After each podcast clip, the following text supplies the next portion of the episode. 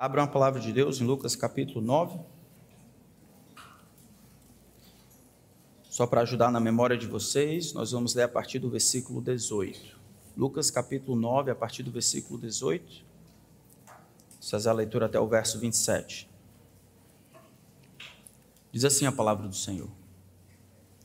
E aconteceu que enquanto Jesus estava orando em particular, achavam-se presentes os discípulos a quem perguntou: Quem as multidões dizem que eu sou?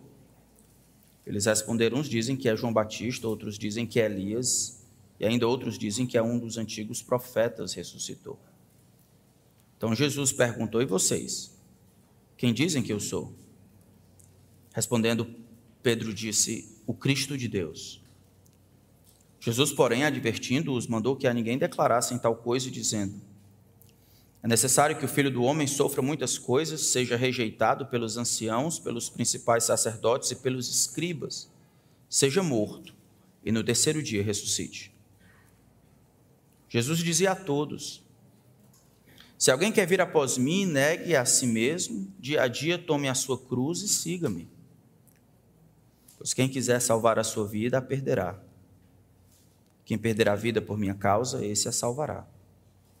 De que adianta uma pessoa ganhar o mundo inteiro se vier a perder-se ou causar dano a si mesmo?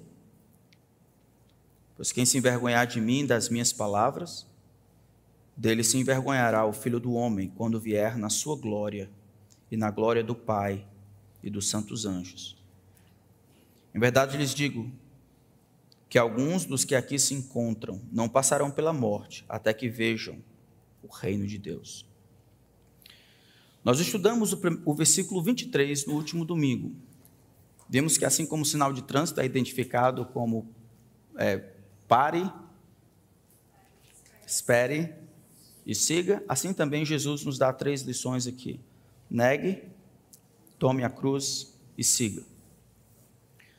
Mas Jesus não para por aí, ele vai dar algumas motivações. E motivações na história da humanidade tem sido uma das coisas mais importantes, com o objetivo de promover, de fato, o avanço de ideias e outras coisas assim.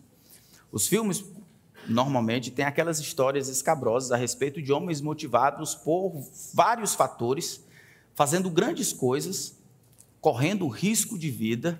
Ah, vocês lembram, por exemplo, o Rambo, tomado por vingança, destruiu quase uma nação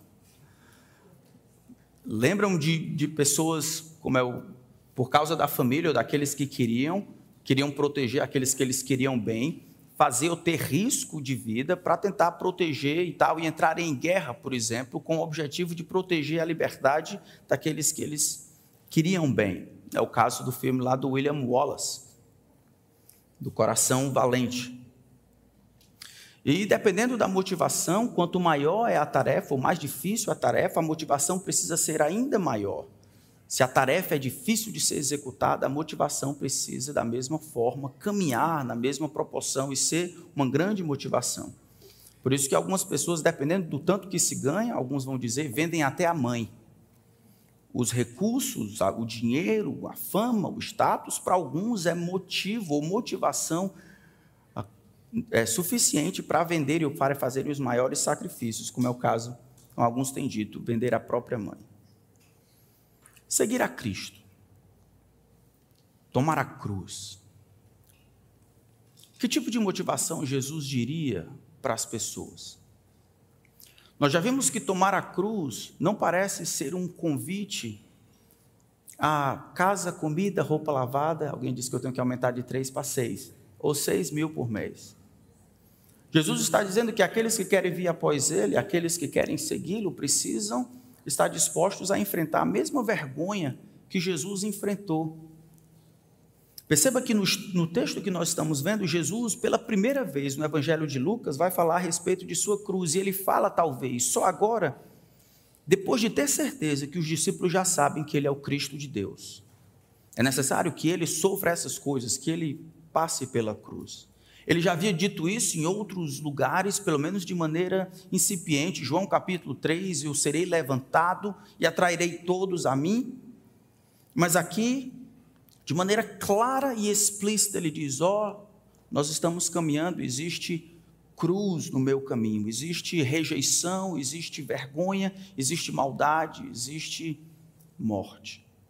E aqueles que querem se identificar comigo, aqueles que querem ser meus discípulos, eles precisam estar dispostos a seguirem o mesmo caminho que eu estou seguindo. Existe uma cruz para todo discípulo, e esta cruz é a cruz do próprio Filho de Deus. Quais motivações Jesus diria para um convite, um requerimento tão alto? Jesus, ao chamar os seus discípulos a tomarem a cruz, a negarem a si mesmo, a perderem Jesus, ele está pedindo tudo dos seus discípulos. Quais motivações seriam necessárias para você, para mim, tomarmos a cruz, decidirmos seguir ao Senhor e tomarmos a cruz como Ele deseja? Nosso texto aqui, então, ele vai nos dar pelo menos três motivações para nós seguirmos Jesus ou nós tomarmos a cruz. A lição principal que Jesus quer nos ensinar do versículo 24 até o versículo 27 é que a cruz é a única garantia de um final feliz. A cruz é o seu final feliz. Que evitar a cruz de qualquer maneira, de que barganhar com a cruz, de largar a cruz e tentar tomá-la posteriormente, de brincar com ela, é a certeza de um final trágico, permanente e eterno. A cruz é a sua única garantia de um final feliz. A cruz não é o problema, a cruz não é o câncer, a cruz não é a sogra, a cruz não é a liseira, a cruz não é o partido A ou partido B, a cruz não é a política, a cruz não é o trânsito, a cruz não é isso.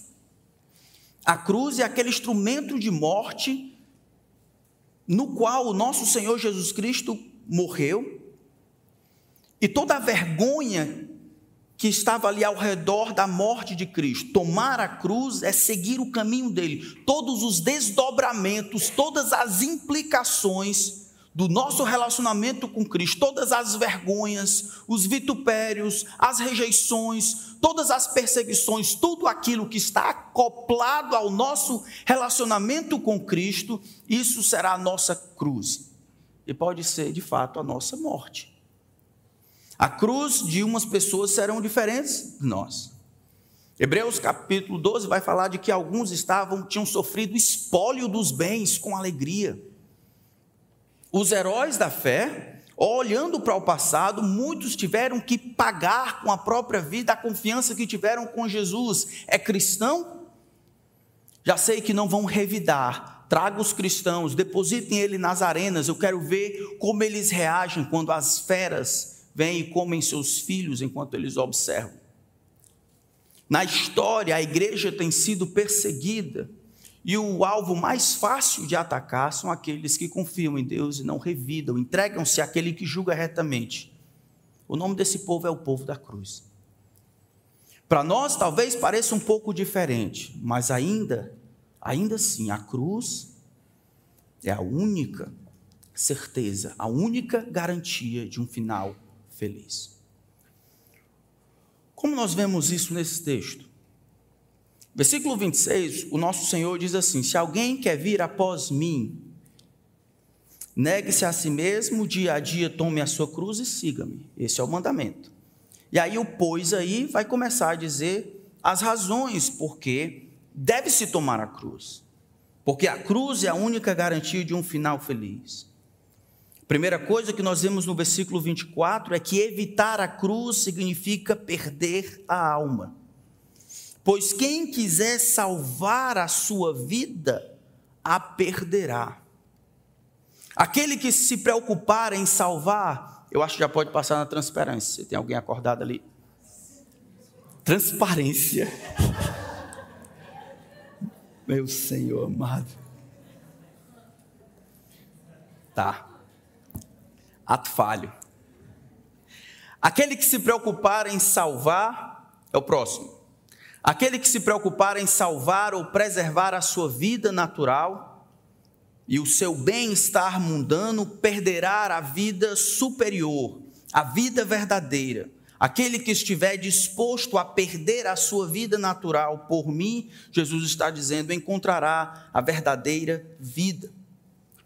O que significa salvar a vida que Jesus está dizendo para não fazer?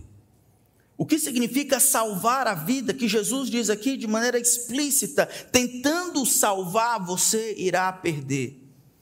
Se refere àquela manutenção do meu próprio estilo de vida. Salvar a vida é o oposto de pegar a cruz. Significa recusar ser identificado com Cristo. Refere-se àquela pessoa que busca preservar o seu próprio modo de vida, não negando a si mesmo, não tomando a sua cruz, não seguindo Jesus. É o oposto do que ele requer no versículo 23. Salvar a vida é não negar a si mesmo, é não seguir a Cristo, é não tomar a cruz. Salvar a vida refere-se a tentar por todos os meios tirar o melhor proveito dessa vida terrena que é passageira. Significa manter o controle da vida, buscar ser aceito pelo mundo e não se submeter então ao caminho de Deus. Tal pessoa deseja por todos os meios manter sua vida pecaminosa presente, junto com as suas posses materiais, prazeres, prestígios. Manter a vida é tirar todas as implicações da cruz e viver com a cruz funcionando apenas como um bibelô de decoração, não como a mensagem e o relacionamento com Cristo. Salvar a vida, aqui que Jesus está dizendo para não fazer, é evitar a cruz, evitar as implicações da cruz, evitar ser conhecido como um seguidor, um discípulo de Jesus ou um povo da cruz. Evitar a cruz, então, é perder a alma. Ele diz ainda na frente: quem perder a vida por minha causa, esse a salvará. Significa que aquilo que o mundo considera como vida, não deve definir a sua vida. Aquilo que o mundo considera como vida, você não deveria tomar isso como verdade, crer como sendo a vida verdadeira. Meus irmãos, existe um conceito mundano que tem entrado na nossa mente, um conceito de qualidade de vida. O conceito de qualidade de vida é um conceito pagão, imoral, é um conceito natural e até perigoso. Porque o conceito de qualidade de vida sempre está envolvido em ter uma boa dieta, uma boa saúde, um bom recurso e estabilidade. Esse conceito de qualidade de vida nivela os homens como sendo homens pertencentes a este mundo. Eu entendo quando o mundo luta para preservar e conquistar qualidade de vida, em ter uma boa dieta, uma boa saúde, transformando os homens quase como pets. Dê uma boa ração, um tempo para brincar de lazer, uma tosa vez por outra, e ele está bem. Nós somos mais do que isso.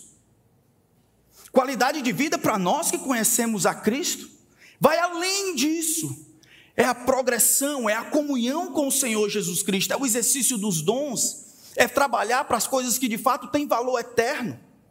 Sem ignorar o exercício, sem ignorar a boa dieta, sem ignorar a boa saúde que façam se podem.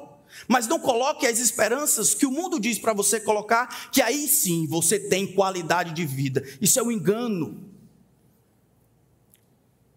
Se isso é qualidade de vida, se isso é a vida, Jesus diz: olha, você precisa perder isso. Se você considerar a vida em último lugar, a vida verdadeira, somente as coisas que esse mundo tem a oferecer, olha, você vai evitar a cruz, evitando a cruz, você perde a alma. Foi exatamente este o problema do louco de Lucas capítulo 16, não foi não? Folheia aí um pouco comigo. Lucas capítulo 16, estava lá o homem rico. Isso aqui não é coisa só de rico, não. É coisa de pecador. Jesus está dizendo isso aqui que ele disse para todo mundo. Todo mundo, se não tem, se não chegou, procura, se define às vezes como alvo da vida. Isso é a versão brasileira do sonho americano. Qualidade de vida como se a vida de um homem consistisse apenas em comer, beber, ter uma boa saúde e ter um lazer. A vida é mais do que isso. Versículo 19 conta a história de um homem que era rico e teve a oportunidade de viver de maneira eterna, ajudando o pobre do Lázaro. Versículo 23 diz que os dois morrem. Olha o final do versículo 22. Os dois morrem. Morreu também o rico e foi sepultado. No inferno, verso 23. Estando em tormentos, o rico levantou os olhos e viu de longe Abraão e Lázaro junto dele. Então, gritando, disse: Pai Abraão, tenha misericórdia de mim. E mande que Lázaro molhe a ponta do dedo em água e me refresque a língua, porque estou atormentado neste fogo. Acontece a inversão de valores. Veja a resposta, no entanto, de Abraão a ele. Mas Abraão diz: Filho, lembre-se de que, falando para o rico louco, lembre-se que você recebeu os seus bens durante a vida, enquanto Lázaro só teve males. Agora, porém, ele está consolado aqui, enquanto você está em tormentos. Como assim ele recebeu os seus bens em vida? Será que Jesus estaria ensinando que as pessoas, quando são muito machucadas e miseráveis e desgraçadas nessa vida, quando isso acontece, então eles têm um lugarzinho no céu, lugar de consolo, e os homens então são salvos apenas por martírio, por flagelos, por autoflagelar-se? Não é isso que Jesus está dizendo. Pela boca de Abraão, que Abraão está dizendo para o rico é assim, ó. Ô oh, filhão, sabe o que, que aconteceu, macho? É que na vida que tu teve aqui, tudo que tu considerou como coisa boa, todos os bens, aquilo que compõe vida, aquilo que o mundo falou e tu acreditou, tudo que era considerado vida verdadeira, qualidade de vida, você teve. Teve todas as oportunidades, o status social, correu atrás dessas coisas, foi feliz, comer, beber. O texto diz que ele comia, bebia e fazia festa e se regalava esplendidamente todos os dias da vida. Ah, mas agora, tu não teve nas tuas buscas um relacionamento comigo, um relacionamento com Deus. Isso não estava no teu radar. Porque qualidade de vida que o mundo diz, não, não chega nisso. Você ignorou as implicações da cruz. Tudo que era bom, tudo que era real, tudo que valia a pena você teve. Você ganhou o mundo. O céu é o limite mesmo, porque nele você não entra. Agora Abraão, ele está consolado. Você em tormento em chamas para sempre. Muito cuidado. Muito cuidado quando essas coisas entram na nossa cabeça, irmãos. Às vezes a gente nem nota isso. Eu não estou estimulando a preguiça intelectual ou a falta de estudo.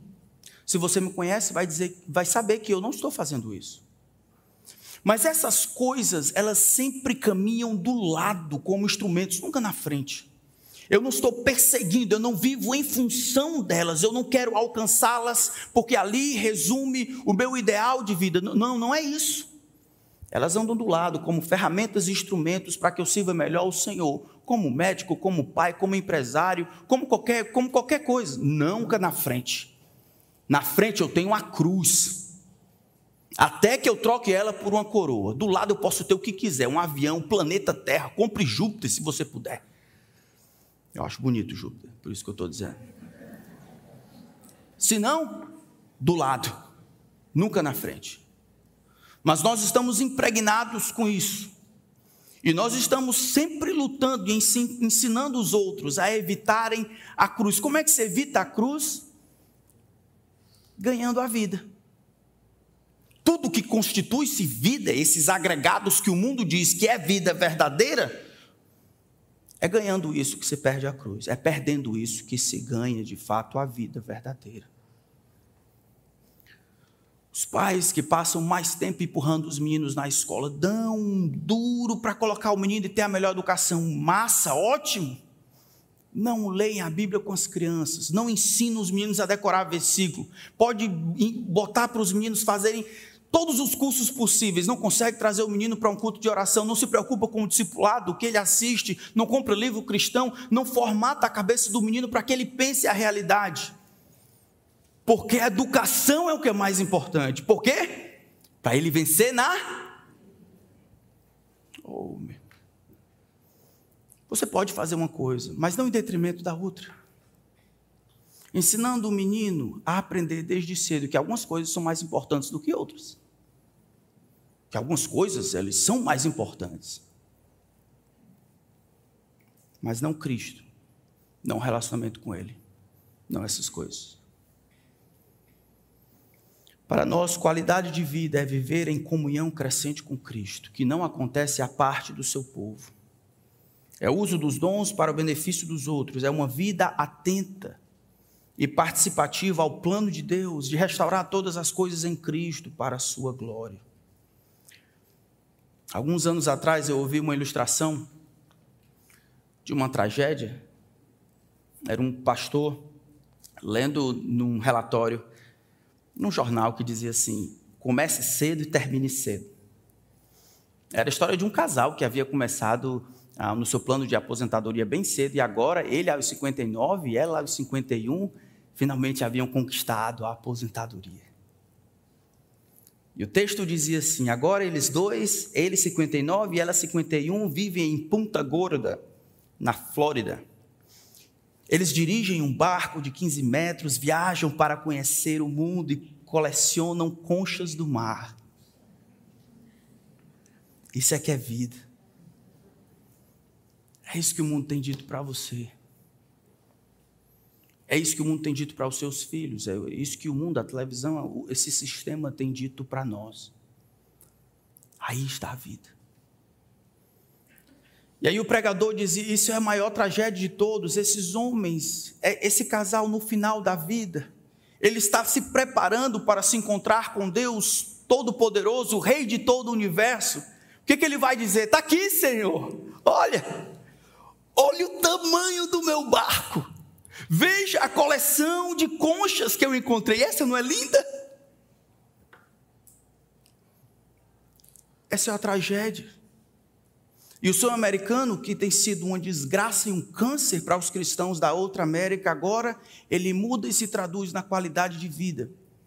Quando os homens ensinam seus filhos a se esforçarem o máximo com a cabeça nesse mundo, a em vez de usarem as coisas para promover o avanço do reino, para encontrarem alegria e felicidade nessas coisas que o mundo diz que está a verdadeira vida. Você está funcionando como pedra de tropeço para os seus filhos e os seus netos. Se arrependa.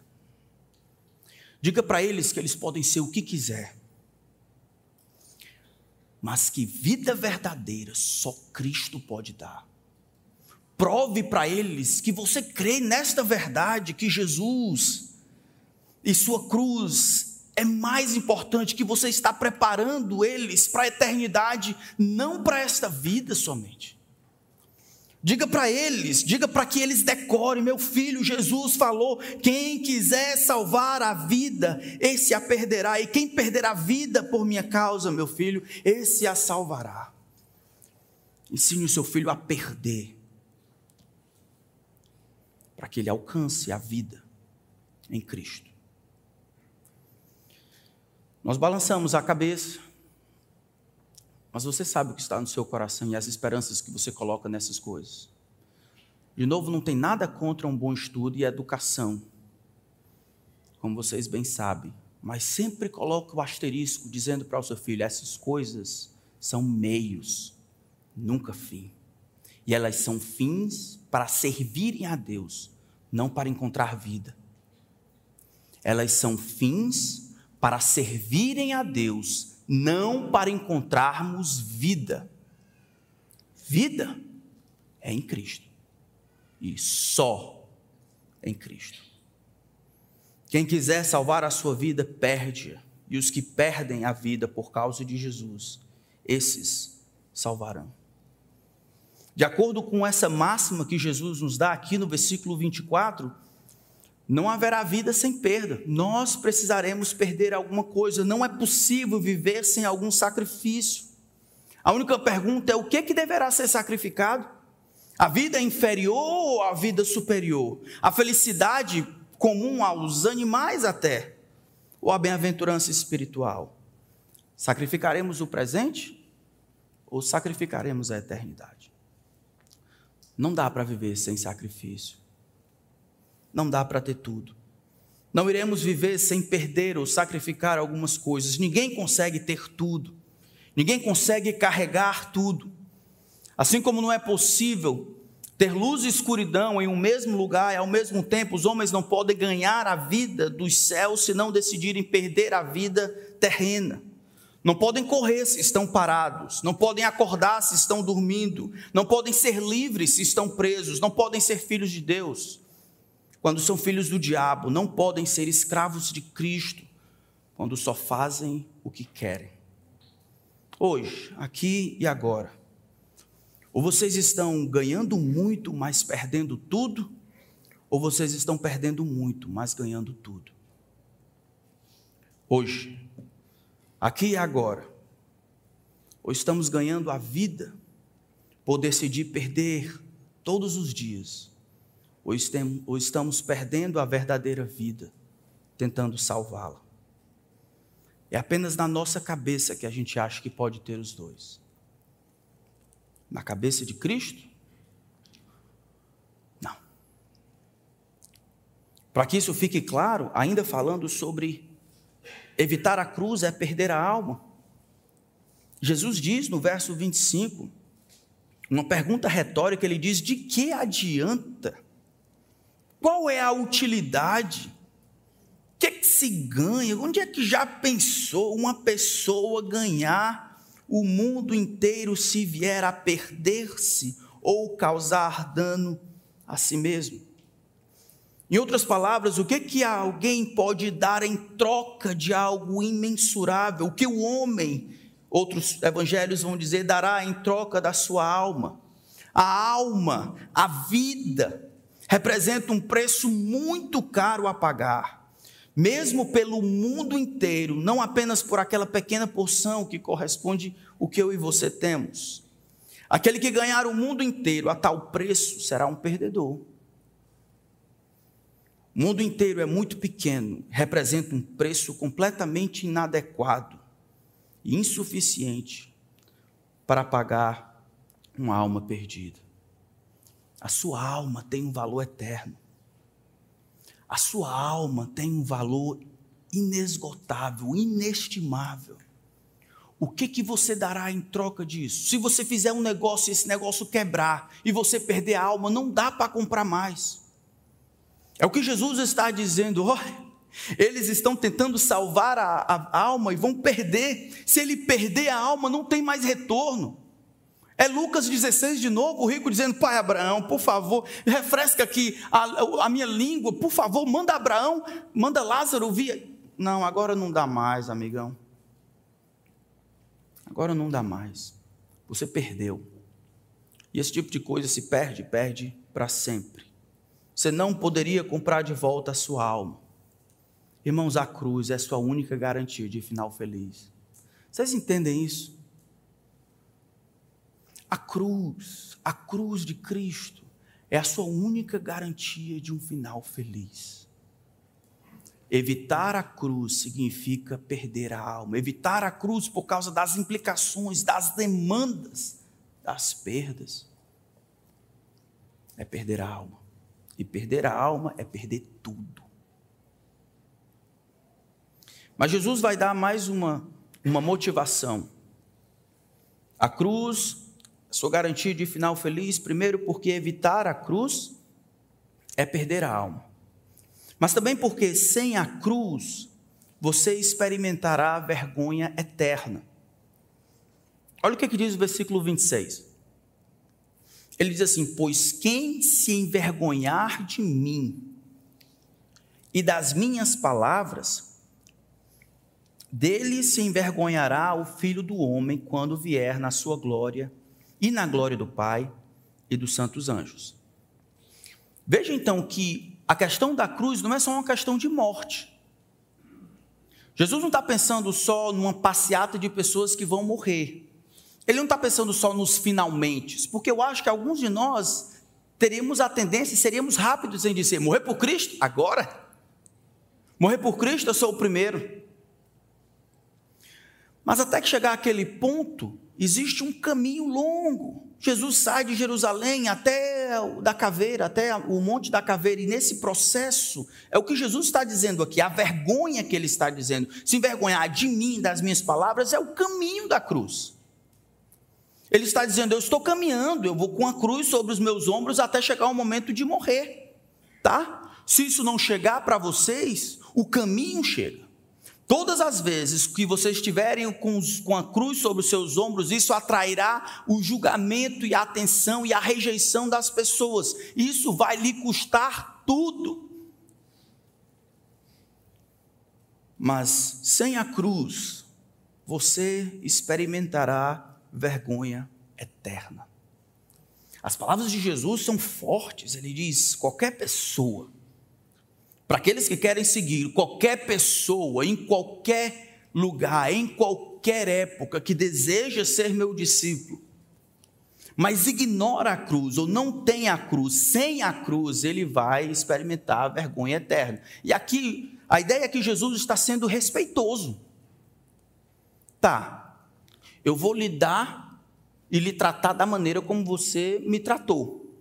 Não é pagar na mesma moeda mas Jesus está compreendendo que, assim como você não quis ter um relacionamento comigo por causa dos desdobramentos e as implicações desse relacionamento, por causa da vergonha que isso traria a você, então você não tem um relacionamento comigo depois.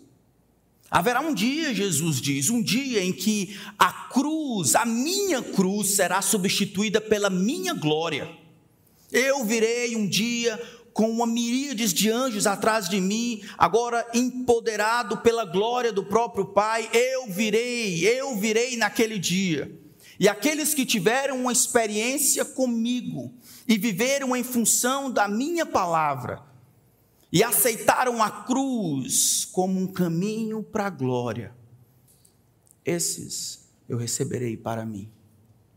Esses receberão a coroa esses não sofrerão vergonha. Você se envergonha do seu relacionamento com Cristo?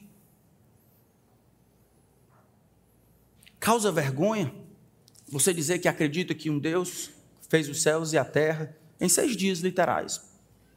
Que o homem não foi criado de macaco ou não veio de bactéria nenhuma. Deus criou o homem e a mulher em um dia. Você se envergonha de dizer que é, que é fiel à sua esposa? Você, irmã. Você se envergonha de dizer que é submissa ao seu marido? Você se envergonha de dizer que abençoa a obra de Deus com dinheiro, que ajuda os missionários? Você se envergonha de dizer que lê a Bíblia, que dá satisfação das suas atitudes para os seus irmãos? Se envergonha dos desdobramentos da sua, do seu relacionamento com Cristo? Muito cuidado com isso. É o, é o que o Senhor está dizendo aqui. Qualquer pessoa, grande, pequeno, alto e baixo, não dou a mínima. Aqueles que se envergonharem de mim, das minhas palavras, eu me envergonharei naquele dia. O futuro irá provar que o compromisso com Jesus vale tudo por causa de quem Ele é. Jesus virá naquele dia. Isso aqui é um pensamento animador. Jesus virá naquele dia ele terá a marca dos cravos nas mãos e também do lado, mas ele estará revestido de glória. Ninguém ousará lhe fazer mal. Ele não aceitará ser envergonhado, cuspido, maltratado, rejeitado. Ele virá e ele virá para estabelecer o seu reino no mundo com cetro de ferro. Pelo sinal da sua vinda, seus pés tocam no monte das oliveiras e o monte se rasga no meio pelo fulgor da glória de Deus entrando na realidade humana. Ele virá na glória do seu Pai com anjos e miríades, milhares de milhares, milhões de milhões. E alguns homens, talvez que estão aqui, não encontrarão nisso nenhuma alegria, porque se envergonharam do Cristo crucificado. Porque teriam prazer no Cristo glorificado? Se o seu compromisso com Cristo não aguenta a crucificação e a cruz, quem lhe dá o direito de participar da glória e da coroa que está reservada para aqueles que amam a sua vinda? Qualquer pessoa, qualquer um que se vergonhar de mim, das minhas palavras, também eu me envergonharei diante do meu Pai naquele dia. O mundo está caindo sobre a igreja. Não muito tempo atrás, intimado pelo Ministério Público, um pastor aqui da Bahia teve que publicamente se retratar por ter dito que o homem nasce homem, ou mulher nasce mulher, e que casamento e família, da perspectiva de Deus, é heterossexual, que existe uma coisa chamada heteronormatividade, que essas coisas são comportamentos e são um pecado diante de Deus. É um desvio da ordem criada e Deus pode conceder perdão, mas nunca aceitar isso como comportamento normal. É um homem de Deus se dobrando. A revolução sexual. Isso será alguns de nós? que está em jogo é algo muito maior. Não é só o presente, é o futuro e toda a eternidade. Jesus recompensará cada homem de acordo com o conteúdo de sua vida atual. Para os que carregam a cruz, ele garante uma coroa de justiça. Para os que rejeitam a cruz, ele destinará, como lhes é devido, vergonha e desprezo eterno. Não pesa no seu coração? Aqui não é uma questão, não estamos falando sobre trivialidades. A vida acaba rapidamente, você sai por aquela porta. Há duas semanas atrás, três, quatro semanas atrás, eu estava saindo para um estudo bíblico. Fui atropelado no dia 2 de. Dia 2 de novembro, dia de finado, fui atropelado por um carro da funerária.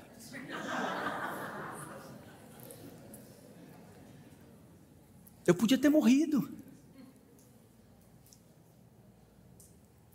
Não é assim, irmãos. E mesmo não tendo morrido, foi muito bom para o meu coração pensar pensar no, no fato de morrer. A vida acaba, nós voamos. Eu tenho me envergonhado do Filho de Deus. Eu tenho vivido para aquele dia, eu tenho vivido aqui para agora, procurado em todo custo uma qualidade de vida que o mundo tem a me oferecer, ganhando, ganhando, ganhando, ganhando, me preparando para perder naquele dia. Os homens irão receber conforme aquilo que demonstraram nessa vida, ou intimidade com Cristo, o afastamento, vergonha ou recebimento. Por último, a cruz é a única garantia de um final feliz, não somente porque evitar a cruz é perder a alma, porque sem a cruz nós experimentaremos uma vergonha eterna, mas porque sem a cruz não há coroa. Texto diz, continua dizendo, a glória da, do Pai e dos santos anjos, em verdade lhes digo, verso 27, que alguns dos que aqui se encontram jamais passarão da morte até que tudo, até que, que tudo aconteça, ou que vejam o reino de Deus vindo, acontecendo. É muito interessante o que Jesus está fazendo aqui. Parece que o verso 27 fica um pouco desconectado. Jesus está tentando fazer uma, falar de uma recompensa, porque ele falou com as suas motivações. Motivação para seguir a cruz é: ó, ou você tem a cruz ou você perde a alma. Ou você tem a cruz e aceita a vergonha, ou então vou vergonhar de ti.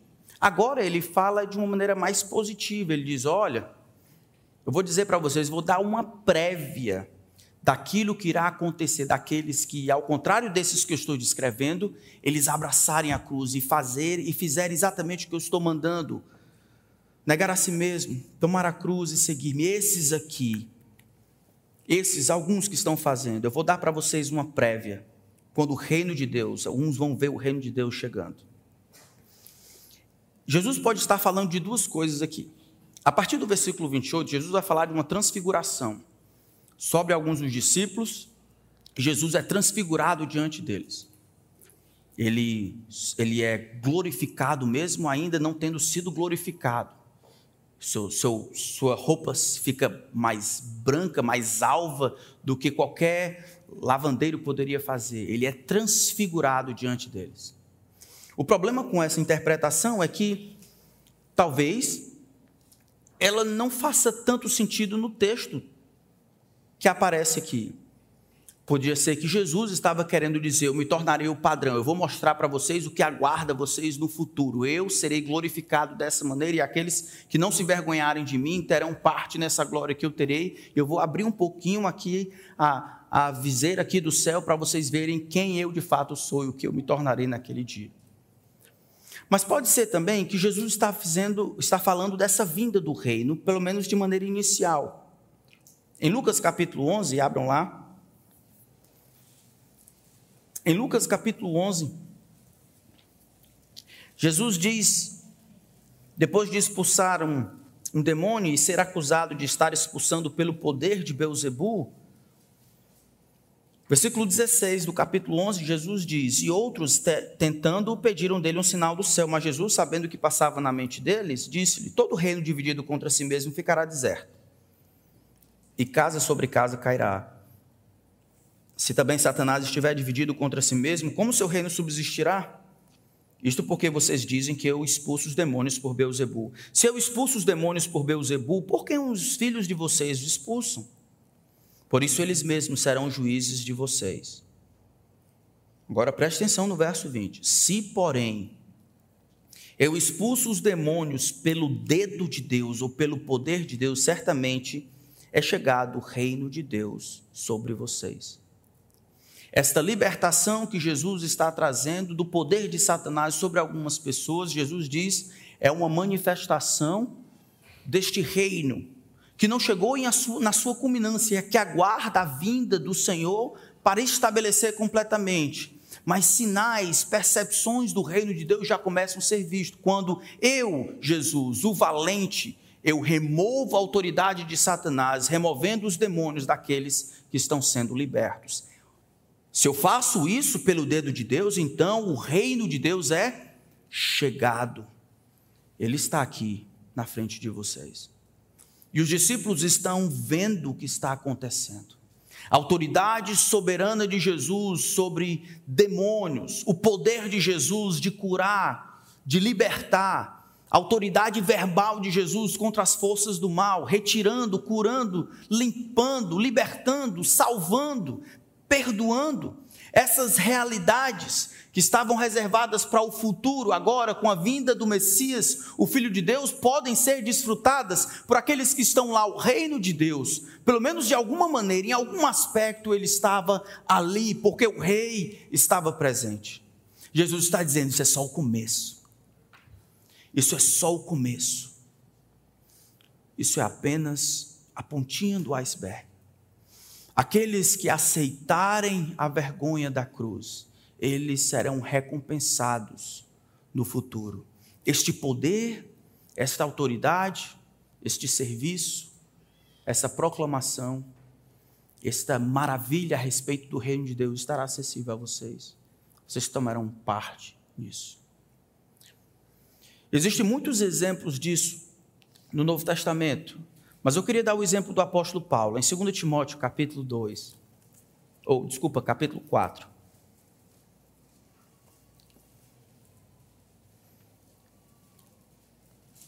Em 2 Timóteo, capítulo 4.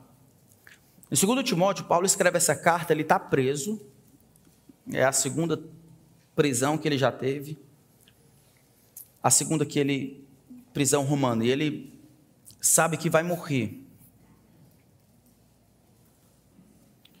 Então, capítulo 4 de 2 Timóteo, ele encoraja o seu jovem discípulo a permanecer envolto pela cruz, diante de Deus, verso 1 de Cristo Jesus, que há de julgar vivos e mortos pela sua manifestação e pelo seu reino. Peço a você com insistência que pregue a palavra, insta, quer seja oportuno, quer não. Corrige, repreende, exorta com toda paciência e doutrina, pois virá o tempo em que não suportarão essa doutrina pelo contrário, se rodearão de mestres segundo as suas próprias cobiças, como que sentindo coceiras nos ouvidos. Eles recusaram a dar ouvidos à verdade, entregando-se às fábulas. Mas você seja sobra em todas as coisas. Suporte as aflições. Faça o trabalho do evangelista. Cumpre cabalmente o seu ministério. Quanto a mim, verso 6, já estou sendo oferecido por libação. Eu estou definhando Estou próximo, o tempo da minha partida é chegado. Eu combati o bom combate, Eu completei a carreira, guardei a fé. Desde agora me está guardada a coroa da justiça, que o Senhor, reto juiz, me dará naquele dia.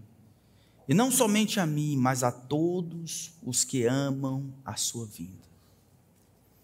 O apóstolo Paulo, daqui a alguns meses, talvez, se a gente contar direitinho, uns 32 dias, ele vai ser degolado. E ele antecipa isso. Ele diz: Eu estou perto de morrer porque o meu tempo chegou. Meu tempo chegou. E eu, e eu termino bem. Eu suportei o que eu tinha que suportar. Ele não fala de uma vida simples, ele fala de combate. Eu combati o bom combate. Eu completei a carreira que Deus tinha para mim. Eu guardei a fé. Esses elementos estão envolvidos de alguma forma relacionados com a cruz. Quando ele diz para Timóteo: Olha, suporta as aflições, faz isso, o pessoal não vai querer ouvir, prega, prega, mesmo que eles não queiram, continua fazendo. Absorve a rejeição, a falta de empatia, suporta a cruz, cumpre cabalmente o teu ministério. E Paulo sabe que haverá uma troca de coroa ou de cruz por coroa. A coroa da justiça me está esperando, a qual o Senhor, reto juiz, me dará naquele dia. Meus irmãos, sem a cruz, sem coroa. Sem a cruz, sem coroa. Hoje eu tive a oportunidade de assistir mais uma vez sobre a vida de cinco, cinco famílias que saíram dos Estados Unidos para evangelizar os Alcas, no Equador. Todos eles eram jovens promissores. Um era, era piloto até. O filme é relatado, conta um diálogo muito interessante entre o piloto, Nate, Saints, eu acho, com seu filho. Enquanto eles conversavam sobre essas questões e tal, sobre se encontravam e tal, finalmente eles encontraram a tribo que eles queriam alcançar. E aí, eles, todo mundo sabia da fama dos, dos Alcas, muito violentos.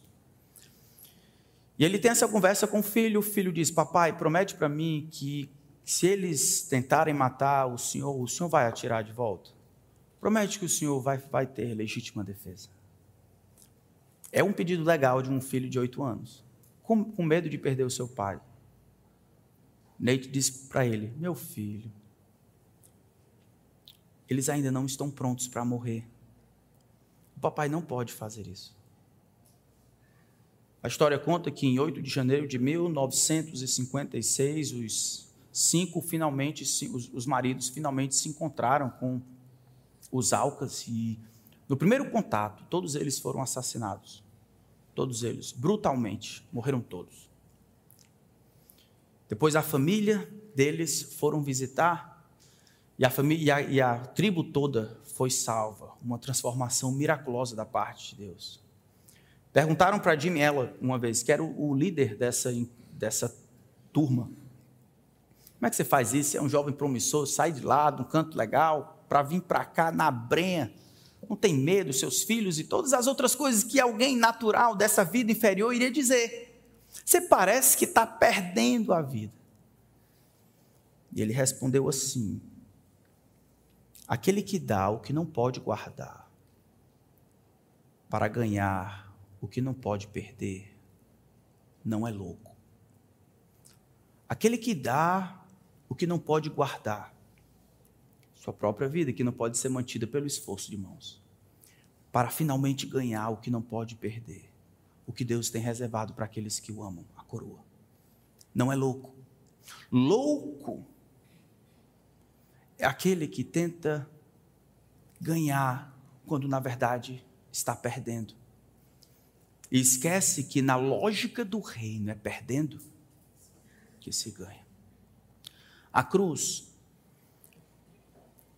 é sua única chance de terminar ou de ter um final feliz. A cruz vai exigir tudo de você. A cruz vai inverter todas as coisas. Mas para aqueles que são salvos, a cruz é o nosso maior tesouro. Sim, eu amo a mensagem da cruz. Eu amo com toda a minha força. Até morrer eu a vou proclamar. Eu levarei também a minha cruz. Até por uma coroa trocada. Nós somos o povo da cruz, não somos? Eu espero que eu encontre vocês assim, e o Senhor encontre vocês assim, com a cruz sobre os ombros, não só no domingo, mas todos os dias. Eu queria que nós fizéssemos um pouco diferente hoje. Eu sei de algumas pessoas que têm decidido seguir a Cristo nos últimos meses aí. A gente normalmente não faz isso, mas eu queria que toda a igreja reconhecesse essas pessoas para nós orarmos por elas e as ajudar e ajudarmos naquilo que for necessário. Então eu não vou dizer o nome de ninguém, vocês que sabem aí, você que sabe se eu estou falando com você. Se você entende que a cruz é para você, se você já fez isso no seu coração diante de Deus, tomar a cruz e seguir a Cristo até aquele dia.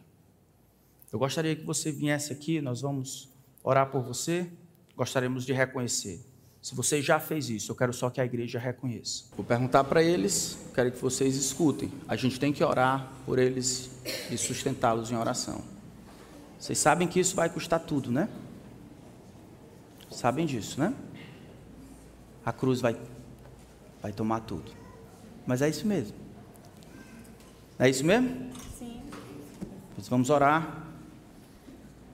E aí eu quero que você inclua esses irmãos em oração. Senhor, a mensagem que salva. Vamos colocar em pé. Senhor, a mensagem que salva é a mensagem da cruz do teu filho. Dois mil anos atrás, teu filho finalmente chegou a esse mundo, como o Senhor havia prometido. Ele se fez carne e habitou entre nós. Nós vimos a sua glória, glória como do unigênito do Pai. A vida estava nele, a vida era a luz dos homens. As trevas vieram, mas não puderam conter a luz. A verdadeira luz que vinda ao mundo ilumina todo homem. Alguns rejeitaram, mas alguns creram. A esses o Senhor deu o poder de serem feitos filhos de Deus. Esses não nasceram da carne, nem da vontade do homem, mas da vontade do Senhor. Olha os meus irmãos aqui. Eles decidem publicamente e voluntariamente a tomarem a cruz do teu filho. A jornada é difícil, como o Senhor bem sabe, mas o final é glorioso. Concede, Senhor, aos meus irmãos e irmãs a graça que eles precisam. O Senhor os salvou, agora defende o Senhor, protege-os dos ataques por meio deles, irradia a tua luz nesse mundo perdido e desgraçado. Que a cruz seja a glória que eles têm até aquele dia em que eles troquem de fato pela coroa da justiça. É para aquele dia que nós vivemos, não para agora, para aquele dia. E a cruz, a cruz, a tua e a nossa, é a nossa única esperança de termos um final feliz. Eu peço então que o Senhor os abençoe. No nome de Cristo. Amém.